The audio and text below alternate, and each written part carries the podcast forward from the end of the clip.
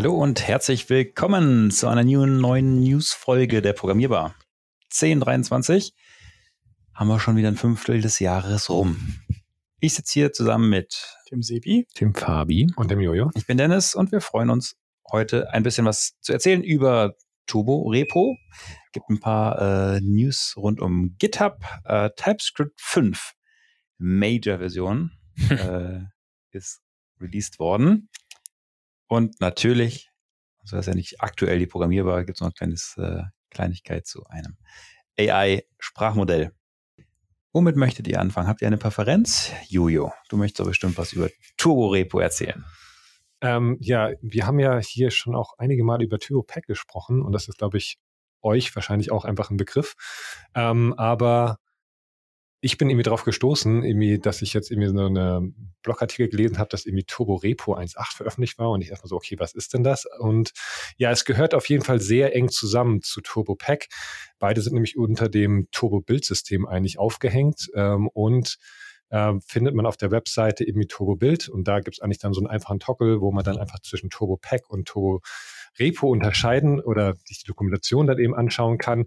Und beides wird auch maßgeblich von Vercel entwickelt. Wir hatten ja gerade den Podcast zu Vercel, das ist, glaube ich, irgendwie kurz zur Sprache bekommen, aber ich glaube, so der Begriff irgendwie Turbo Repo war uns allen irgendwie noch nicht ein Begriff. Deswegen mhm.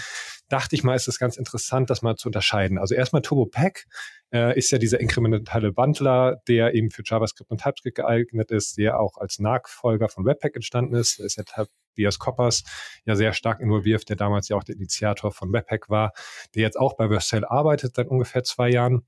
Und was vor allem halt TurboPack eben äh, bietet, sind halt sehr schnelle inkrementelle Builds. Und wie sie das erreichen, ist eben, dass sie halt einen Bildcache etablieren, wo halt alle Bildartefakte, die während des Bilds irgendwie gebaut werden, irgendwie vorgehalten werden, auch über verschiedene Versionen vielleicht hinweg. Und man kann diesen Cache eben zum einen lokal cachen, also um für sich selber vielleicht, wenn sich zum Beispiel ein Test jetzt nicht geändert hat oder irgendwie ein Bildartefakt sich nicht geändert hat, einfach wieder darauf zurückzugreifen beim nächsten Bild. Was aber auch eben möglich ist, und das ist einfach eine grundsätzliche Funktionalität von TurboPack, dass man sagen kann, man kann auch einen Remote Cache einführen.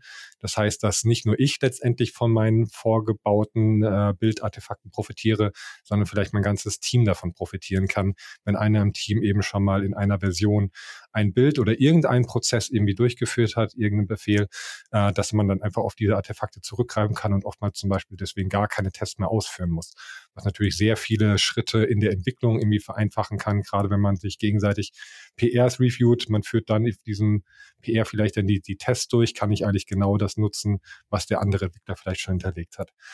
Und was Turborepo eben drüber, da ein bisschen so drüber stülpt, ist eben ähm, ein Tool zum Verwalten von Monorepos, was, ja, ich will nicht sagen, es ist nicht von Learner inspiriert, aber Nitz findet gewisse Ähnlichkeiten. Also es ist mal ein ähnlicher Ansatz, wie es Learner einen bietet, dass ja heutzutage Code halt oftmals in Monorepos verwaltet wird oder auch in Polyrepos. Dafür kann man es genauso nutzen, um, sagen wir, den Code natürlich an einer Stelle eben haben zu können, um auch vielleicht für unterschiedliche Plattformen eben mit einer geteilten Codebasis Code erstellen zu können. Und ähm, Mono Turbo Repo führt jetzt eigentlich TurboPack in diesen einzelnen Bestandteilen der Projekt, des Projektes aus. Also die nennen das Workspaces und ähm, nutzen natürlich auch da eben diese Fort Vorteile von dem inkrementellen Bild- und Caching-Ansatz, ähm, führt aber auch sowas wie bei Learner ein, dass ich so ein Top-Level Dependency Management habe, also meine NPM-Module, Modules eben nicht in ein, jedem einzelnen Unterprojekt eben verwaltet wird. Ich glaube, das ist ja auch etwas, was Jan dann irgendwie eingeführt hat äh, sondern dass es eben an einer zentralen Stelle verwaltet wird. Ja, ist auch bei mir irgendwie immer noch so ein Punkt, dass wenn ich über Learner nachdenke, ich eigentlich gar nicht so wirklich weiß, was die eigentlich jetzt mir mehr bringt als Jan Workspaces. So ich also ich, ja, äh, das war was. Wir haben uns genau. mal, äh, wir haben ja mal eine Monorepo-Folge gemacht, da war ja Learner auf jeden Fall auch Thema, aber ich wüsste überhaupt nicht, warum Learner noch eine Daseinsberechtigung hat, aber irgendwie hat es eine Daseinsberechtigung. Ich weiß nicht, also es wird noch. Ja, es kann noch ein bisschen mehr ja. als diese Jan Workspace. Ich glaube, selbst in der Jan Workspace-Doku wird Learner auch nochmal referenziert und so, also, also mhm. so ein bisschen vom Konzept. Aber ich äh, verstehe es nicht ganz, was es mir eigentlich mehr bringt. Aber war das auch nicht abundant irgendwie? Und dann ist es jetzt erst wieder neu gerefreshed? Learner? Ich meine. Ja, kann auch sein. Also ich habe die ganze Entwicklung da nicht mitbekommen. Also gefühlt ist es auf jeden Fall so, dass es natürlich so ganz in die stark in die Richtung geht, aber eher natürlich so diesem Ansatz von Jan Workspaces entspricht mit diesem Top-Level Dependency Management. Und was es eben noch weiterhin darüber hinaus bietet, ist halt eben, dass es sogenannte Task Pipelines definieren kann. Also es gibt natürlich oftmals solche Schritte. Ich habe irgendwie ein Unterprojekt, irgendwie ein Bild definiert, also zum Beispiel in einem Shared-Bereich, wenn ich dann eins irgendwie meiner Projekte, was dann Shared verwendet, eben dann auch ein Bild ausführen möchte, möchte ich erstmal sicherstellen, dass eben das Bild von dem zentralen gescherten Paket irgendwie ausgeführt wird. Und ähm, das schreibt man sich oftmals selber irgendwie in Bildskripten. Und was eben halt dort eben dann Turborepo eben für dich übernehmen kann, dass es halt genau unterscheidet. Man definiert eigentlich nur sozusagen die Abhängigkeit zwischen diesen einzelnen Tasks unter Projekte. Und er kann dann selber entscheiden, in welcher Reihenfolge kann ich die ausführen, kann ich die irgendwie optimieren und parallel ausführen, sodass man da einfach eine sehr größere Flexibilität hat und äh, oftmals natürlich dann entsprechende Schritte irgendwie eingespart werden können und er einfach selber entscheiden kann, was aber die optimale Ausführungsstrategie letztendlich für einen gewissen Task dann ist. Und auch hier ist es eben so, dass man genau dieses Remote Caching eben bei TurboRope nutzen kann. Also eigentlich die Funktionalität, die von TurboPack angeboten wird, aber dass es eben dann halt zentral für das gesamte Monoropio direkt konfiguriert ist. Die haben auch so einen Ansatz, dass sie sagen, also man soll so wenig wie möglich konfigurieren. Das ist erstmal so, dass das eigentlich für die meisten Anwendungsfelder optimal konfiguriert ist, aber man natürlich auch alle Flexibilität hat, das irgendwie weiter zu konkretisieren. Und ähm, was äh, ich auch nicht wusste, dass Versal so ein Remote Cache irgendwie anbietet. Also auch wenn man nicht auf irgendwie Versal hostet, kann man auch diesen Versal Remote Cache umsonst nutzen. Das heißt, man könnte das einfach anbinden an sein Turbo Repo, Turbo Pack Setup und sagen, okay, wenn ich jetzt diese Vorteile von diesem äh, gescherten Caching für diese Bildartefakte haben will, kann ich das einfach über den Versal Remote Cache machen. Wenn ich natürlich auf Versal noch hoste, habe ich vielleicht noch die Vorteile, äh, dass es direkt integriert ist.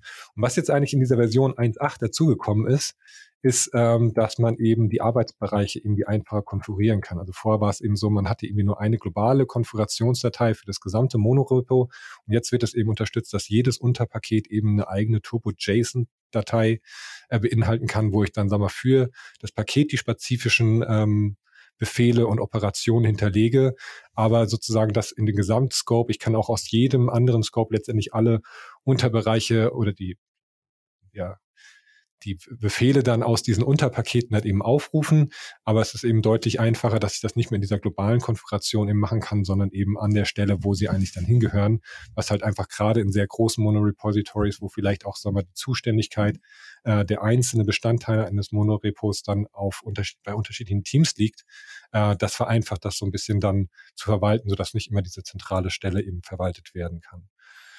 Und das passiert auch eben automatisch, dieses Scoping. Das heißt, wenn ich mich irgendwo in einem Unterordner irgendwie befinde und dann Turbo, was ein globaler Befehl ist, eben ausführe, wird automatisch identifiziert, okay, ich bin jetzt in dem Scope, deswegen spreche ich wahrscheinlichsten ähm, diese Befehle, diese Operationen von diesem Scope, von diesem Arbeitsbereich an, kann aber auch an der Stelle natürlich weiter nach oben gehen, um globale Sachen oder auch ähm, irgendwelche Tasks aus anderen Paketen eben auszuführen ja, das ist so das Zentrale. Also ich glaube, wenn man Motorepo hat, sowieso vielleicht irgendwie Turbo-Pack verwenden möchte oder darüber nachdenkt und vielleicht auch auf Versal hostet, ist es einfach eine gute Integration, die einfach so bestimmte Dinge einfach nochmal vereinfacht und einfach da ein sehr einfaches Setup. Also auch da ist so in der Dokumentation sehr schön nachzuvollziehen, die ist sehr ausführlich, ähm, wie einfach man das irgendwie auf ein bestehendes Turborepo eben anwenden kann oder wie man mit diesem Tool zum Beispiel auch komplett neue Turborepos erstellen kann, die dann schon bestimmten ähm, Code-Konventionen und ja, Pfadorganisationen dann irgendwie vornehmen, um das einfacher zu gestalten. Und es ist wirklich so, dass es eigentlich schon production ready ist. Ist TurboPack eigentlich schon, auch TurboPack schon stable? Wow, da fragst du mich was. Zumindest sieht die Seite sehr professionell aus, dass ich nicht hinterfragt hätte. Und ich denke, eine 1.8er Version. Ja, 1.8 klingt nach, ne? Production ready. Denke schon. Ja, glaubt uns, ist Production ready nutzt es. Einfach einsetzen und ihr ja. sagt uns dann, ob es production ready war oder nicht. TurboPack is currently in alpha. It is not yet, yet ready for production use. We appreciate your support and feedback as we work to make it ready for everyone. Gut. Also bei, steht bei TurboPack, also äh, bei Turbo Repo. Aber ich glaub, Turbo Repo tatsächlich. Bei Turbo Repo steht es nicht, ja. Es steht bei TurboPack da. Aber wenn es natürlich unten drunter TurboPack verwendet für alles, ist es doch vielleicht ein bisschen mit Vorsicht zu genießen. Gut für diese Info, Fabi. Dass du das Info bereit Auf keinen Fall einsetzen. Große Warnung. Warning. Sehr gut. Okay, dann gibt es drei kleine Updates zu GitHub. Ähm, die in den letzten Tagen und Wochen so rausgekommen sind, ähm, glaube ich, alle ein bisschen aus unterschiedlichen Bereichen. Das eine, es gibt äh, jetzt für alle verfügbar ein GitHub Actions Importer. Das ist einfach, wenn man aktuell irgendwo anders seine CI-CD-Pipeline hat, ähm, mhm. dann kann man die jetzt relativ einfach in äh, GitHub Actions konvertieren. Das heißt, da gibt es einfach viele Dienste, die sie unterstützen von irgendwie Circle CI, GitLab, Jenkins, äh, Travis mhm. CI und so und können einfach von dort dann diese äh, Pipelines überführen und in ähm, ja, dann in GitHub Actions umwandeln.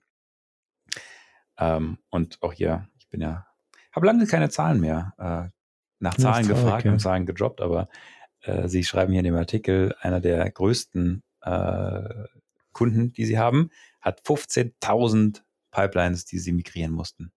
Frage mich mal, was sind das? Was sind das für Softwarestrukturen? So 15.000 CI-Pipelines hast. Sie schüttelt nur. Ist, wahrscheinlich, ist ja wahrscheinlich einfach nicht für ein Produkt, oder? Ja, company-wide. Pro Commit. Ein großes Monorepo. Wer weiß. Trotzdem. Ja. Gut. Ähm, das nächste ist Secret Scanning Alerts. Mhm. Ähm, das heißt, man kann jetzt in allen Public Repositories kostenlos ein sogenanntes Secret Scanning ähm, aktivieren, muss man aber proaktiv tun in den Einstellungen des jeweiligen Repositories. Und was das tut, ist, dass es versucht herauszufinden, ob eventuell irgendwelche Secrets aus Versehen eingecheckt wurden. Ähm, Wer macht denn sowas? Ja, wollte ich gerade. Programmierbar. Ja, ich, ich, ich wollte gerade fragen, haben wir das angemacht? Ich habe es gerade, ich habe es gerade vor dem Podcast angemacht und ja, äh, auf der programmierbar Webseite haben wir einen Google Public API Key, äh, der aber es war, wurde. Aber das, das wollte ich gerade sagen, weil das musstest du es anmachen, weil ich habe äh, GitHub hat mir nämlich dieses, den Alert geschickt, weil ich hatte nämlich auch kurzzeitig unseren äh, API-Key, kann ich jetzt sagen, weil, weil er schon revoked wurde, äh, unseren API-Key für unsere äh, Transcription API eingecheckt. Und da habe ich einen Alert bekommen direkt danach. Hm. Aber jetzt habe ich genau, jetzt muss ich gerade. Deswegen gucke ich gerade mal, weil ich habe den Alert, dadurch habe ich es nämlich dann mitbekommen. So, ah ja, Mist, ich wollte ihn eigentlich rausnehmen und nicht einchecken. Also. Okay. Ja, aber wenn ihr, wenn ihr irgendwelche Secrets und Tokens braucht, geht mal ins Repo von der Ja, also wir, wir sind da. nee, also genau, und also das heißt hier, ich weiß jetzt, ich habe jetzt gerade, wie gesagt, ich habe es gerade vor der Podcast-Folge für die Programmierer-Website angeschaltet, da kam der Alert, ich habe ihn jetzt noch nicht überprüft. Ist das ein API-Key, der da nicht sein sollte? Sebi, kannst du das, hast du das direkt schon überblicken können? Ich, äh, Google Public API Key. Public Wahrscheinlich für die Google gut. Maps API, oder? Aber Public klingt erstmal super. Klingt erstmal gut. Ja, ich würde sagen, wer Google Maps irgendwo eingebunden ist, wahrscheinlich dafür. Keine Ahnung. Müssen wir mal schauen. Gut. Sollte vielleicht trotzdem nicht darum liegen. Oder? Fabian, falls du zuhörst, sag uns kurz Bescheid, ob wir den rausnehmen sollen. ähm, ja, also könnt ihr, könnt ihr aktivieren und äh, böse Überraschung. Ja, also auch das steht letztendlich in dem. Ich meine, es passiert einfach, es kann immer wieder passieren, dass es irgendwo drin ist, dass man nicht drauf achtet, auch wenn man sich dem Problem äh, letztendlich bewusst ist. Und ähm, ja, also es gibt irgendwie, als sie das angeschaltet haben äh, und 70.000 öffentliche Repositories irgendwie mal das angemacht haben, da waren schon tausende äh, hm. Secrets drin, ähm, die, die dadurch geleakt wurden. Genau. Und im, im Hintergrund ist auch irgendwie so, dass GitHub da mit Partnern zusammenarbeitet. Das heißt, auch irgendwie darüber dann festgestellt werden kann, hey, sind das Keys, die da irgendwie in Benutzung sind? Und beide kriegen dann auch einen Alert. Also das heißt, dass ähm, mhm. ja, je nach wahrscheinlich Wichtigkeit bekommen auch diese Partnerplattformen dann mitgeteilt, hey, Vorsicht, dieser Key äh, ist öffentlich. Mhm. Ähm, genau. Das geht aber auch für Private Repositories. Also es ist jetzt sozusagen für Public Repositories einfach umsonst aktivierbar und Private eventuell damit bezahlen. Steht Gute Frage. Ähm, Gute Frage. Gute Gut. Frage. Müsste ich nachgucken. Also wie gesagt, äh, für Public ist es kostenlos. Mhm. Ähm, da konnte ich es jetzt gerade anmachen. und live können wir das natürlich direkt. Besser nicht, so viele E-Mails. äh, live können wir es natürlich direkt für ein anderes äh, Projekt noch ähm, versuchen und wir nehmen das, wo Sebi aktiv, äh, Sebi arbeitet da gar nicht aktiv. Nehmen wir Quizplanet. Settings, Code Security and Analysis. Da scheint es noch nicht drin zu Da scheint es noch nicht zu geben. Also es, für Private Repositories mhm. gibt es diese Funktion anscheinend noch nicht. Die sind ja auch äh, Ja, macht ja, oh ja, danke. Okay, gerne. Guter. Die, die Connection hatte ich gerade auch im Kopf. Ja, aber trotzdem sollte man ja auch solche ja. Secrets nicht einchecken, weißt du, falls jemand mal Zugang irgendwie zu deinem Repo bekommt, weißt du, egal. Das ist Hopfen und Malz. Ja, ja. Wer macht denn sowas? cool. Ähm, sehr gut. Und nächstes kleines Update noch sind sogenannte Pull Request Merge Queues. Ähm, das heißt, es gibt jetzt die Möglichkeit, wenn man einen Pull Request hat, den zu einer Warteschlange einfach hinzuzufügen. Das ist vor allen Dingen auch, ähm, ich denke, je mehr Entwickler in einem Team, desto größer der Vorteil davon, ähm, aber eventuell auch schon bei kleineren. Und zwar ist es so, äh, sonst, wenn du irgendwie was zurückmergen möchtest auf einen Master Branch zum Beispiel, mhm. ähm, und in der Zwischenzeit hat jemand anderes was da drauf gepusht, dann musst du das ja erstmal wieder in deinen eigenen da zurückholen ähm, und danach kannst du dann äh, das neue wieder auf den Master machen und diese Arbeit praktisch abzunehmen, gibt es diese Queue.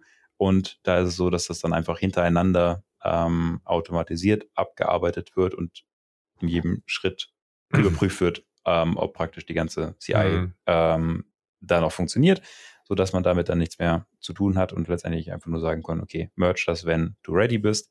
Man wartet ab, bis die anderen ganzen äh, Pull-Requests abgelaufen sind und durchgelaufen sind und mhm. kann danach das machen. Also vor allem ja relevant, weil letztendlich ja beim Merchen dann entsprechend auch immer irgendwelche Checks ausgeführt werden, also irgendwelche, wie du es ja schon gesagt hast, irgendwelche CE-Jobs. Und das ist halt auch etwas, was wir die Erfahrung gemacht haben. Also teilweise haben wir inzwischen so viele Sachen angeschlossen, dass es irgendwie lass mal fünf Minuten dauern und dann ist in der Zwischenzeit irgendwie neuer Commit irgendwie auf dem Repo passiert und du musst eigentlich wieder die Änderungen reinziehen, dadurch wird wieder die CE-Pipeline angestoßen und ähm, das ist natürlich auf jeden Fall etwas, was wir aktivieren werden, um einfach da ähm, das dann schon vorbereitet zu haben. Und man dann schneller letztendlich dann nicht darauf warten muss, dass nochmal so ein Job dann fertig ist. Ja, cool. TypeScript 5.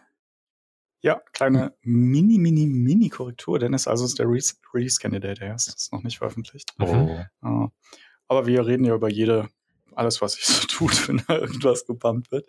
Ähm, deswegen darf ich äh, freudig verkünden, dass wir die meisten Sachen eigentlich schon in der Folge 5 unserer News besprochen haben. Mhm. Ähm, von der äh, TypeScript 5 Beta. Und ähm, der Fabi und der Jojo sind aber gut vorbereitet. Deswegen, was ist, was bringt TypeScript 5 denn mit so? Ich glaube, das, was du in der Folge 5 gesagt hast, ne? ich glaube, das, also das Major Feature war ja irgendwie, also Decorators jetzt, gab es ja irgendwie vorher schon mit dem Experimental Flag, aber irgendwie Decorators, die zumindest von der Syntax her ein bisschen anders sind als die, als die alten, aber jetzt eben nicht mehr im Experimental Flag sind.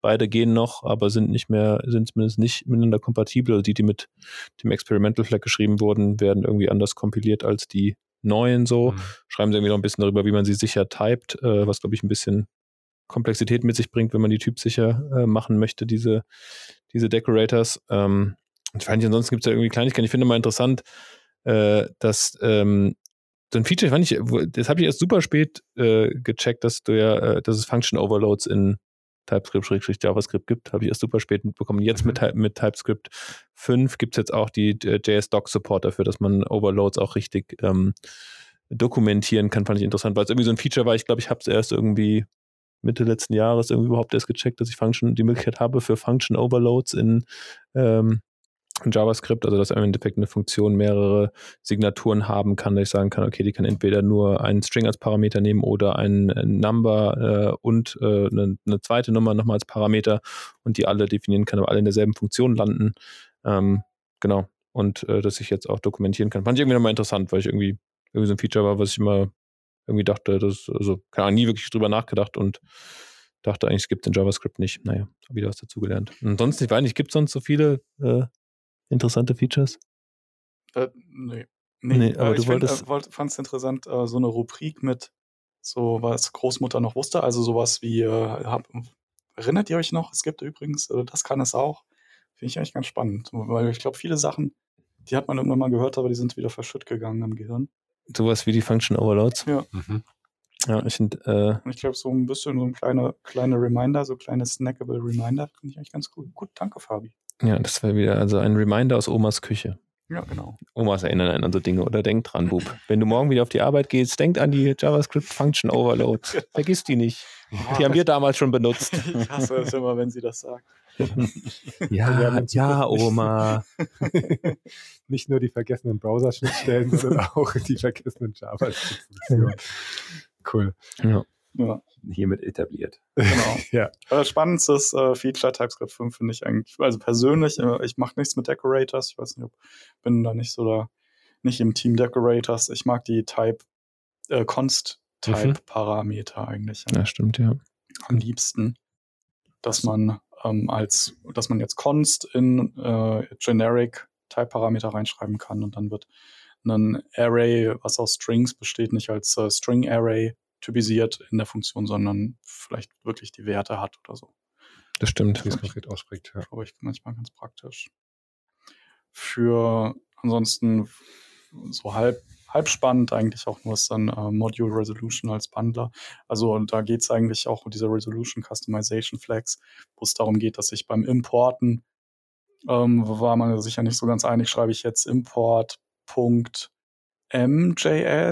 .mts, .c, lasse ich es ganz weg und so weiter und ich glaube Module Resolution Bundler ähm, kannst du anschalten und dann lässt du es einfach immer weg und der macht das Richtige. Mhm.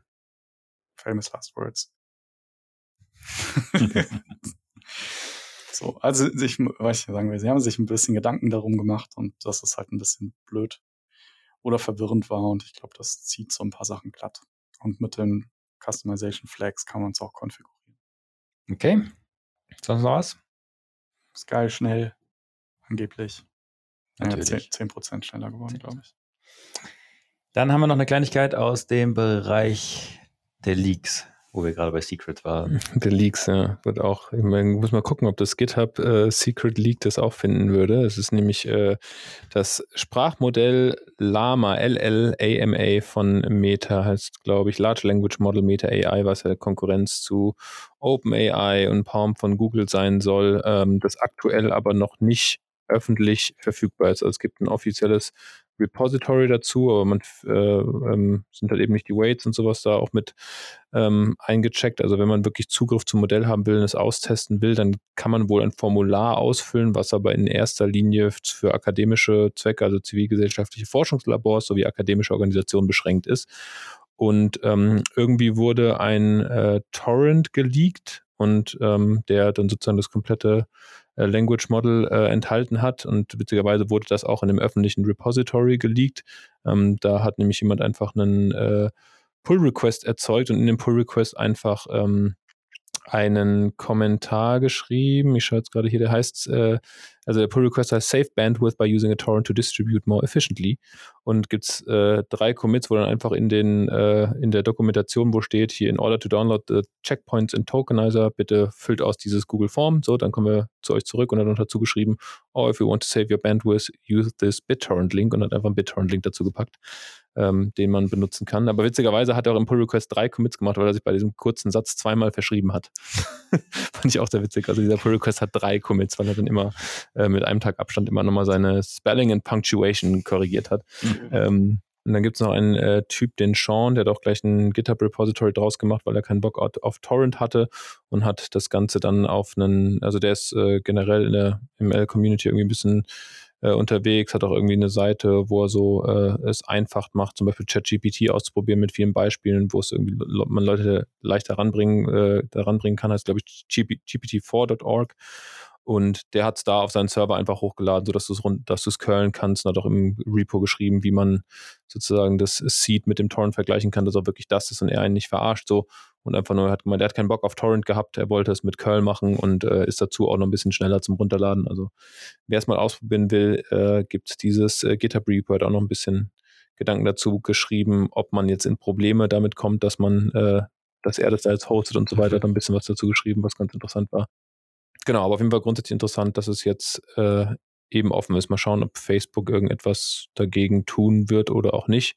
Ähm, ja, aber auf jeden Fall ein weiter, weiterer Player im Game. Und irgendwie, zumindest was die Zahlen irgendwie angeht, soll ja, äh, also das fand ich ganz interessant, auf der, äh, auf dem GitHub-Repo schreibt äh, Sean nochmal dazu, ähm, mit auf was, auf was für eine Infrastruktur er dieses Modell aktuell hostet und ähm, dass es irgendwie, was hat er hier geschrieben? Er, lässt das Modell aktuell auf einer Single, äh, was auch immer, das heißt wahrscheinlich bezeichnet den, die Grafik hat ein Single A180 GB with 8-Bit Quantization, was auch immer das bedeutet. Mich interessiert die Zahl eher hinten dran. Er hat gemeint, ihn kostet 1,5 Dollar die Stunde, das zu hosten und da AI. und ähm, der Output ist so gut wie das Da Vinci-Modell von OpenAI, was er bisher bei seinen Tests hatte.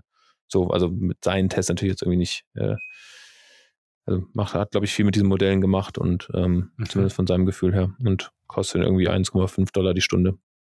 Wie groß ist das Repo dann, wenn alle Weights drin sind? Sind das dann irgendwie Gigabyte, irgendwie, die man da runterlädt? Ähm, das Repo selbst enthält es nicht, sondern das Repo selbst enthält eine, ähm, einen Shell-Skript, was du ausführen ah. kannst, um es runterzuladen. Und okay. das ist dann äh, wiederum, die, also die Dateien sind dann auf seinem GPT-4.org Server gehostet, ja. aber da habe ich jetzt nicht reingeschaut, wie groß das ist. Ähm, genau, also das kann ich dir gar nicht ganz genau sagen. Hat das hier irgendwo geschrieben? Er sagt nur, it downloads all model weights in less than two hours on a Chicago Ubuntu Server. Okay. Aber er hat, eine nicht, Größe. hat eine gewisse Größe und mit 40 Megabyte pro Sekunde. Also, was steht hier? Und, äh, wir können mal ganz kurz. Oh, naja. also, wenn er die Zahl, die er genannt hat, 219 Gigabyte, könnte sein, hä? Könnte sein. 219 Gigabyte, der hat ja irgendwas gemeint, irgendwas in X, so und so viel Bytes in so und so viel Sekunden hat er nochmal runtergerechnet, wenn ich das jetzt in den Konverter eingebe. Knapp über 2 Gigabyte. Unser eigenes GPT-Modell, was wir mal trainiert haben, waren, glaube ich, auch so 30 Gigabyte. Aber das war halt mit viel weniger Trainingsdaten. Deswegen. So 219 Gigabyte, ja. Aber ja. was, was, und wann, wann habt ihr das trainiert? Oder? Beim, äh, das war während dem Game Jam. Ja, dann ist ja 219 nicht unbedingt äh, so weiternehmen. Hat er geschrieben, in welcher Cloud er das hat? Weil ich sehe gerade bei Google würde es würde eine A100 Instanz 2 Euro, äh, 2,80 Dollar die Stunde kosten.